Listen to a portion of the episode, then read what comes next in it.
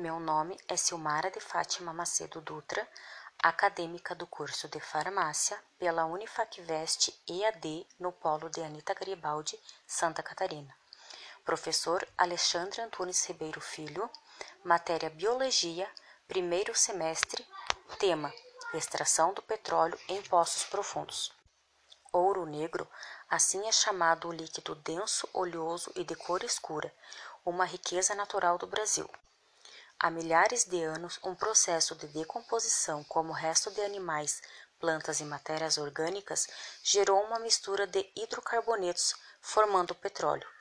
O mesmo está localizado em grandes profundidades, tanto no mar como na terra. O Brasil hoje é o maior extrator do petróleo. Este processo consiste em uma perfuração tipo poço, como uma grande broca até que atinja a rocha reservatório, em busca do líquido.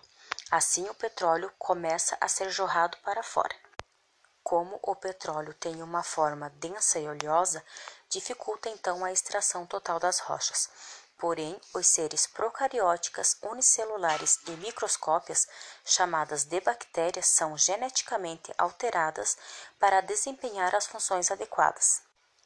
Esta estrutura responsável são as micelas, moléculas anfipáticas.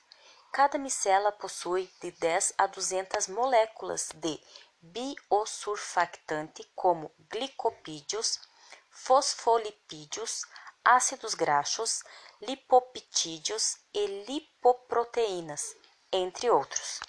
As bactérias regulam as propriedades celulares, tendo o resultado e soltando-se da superfície.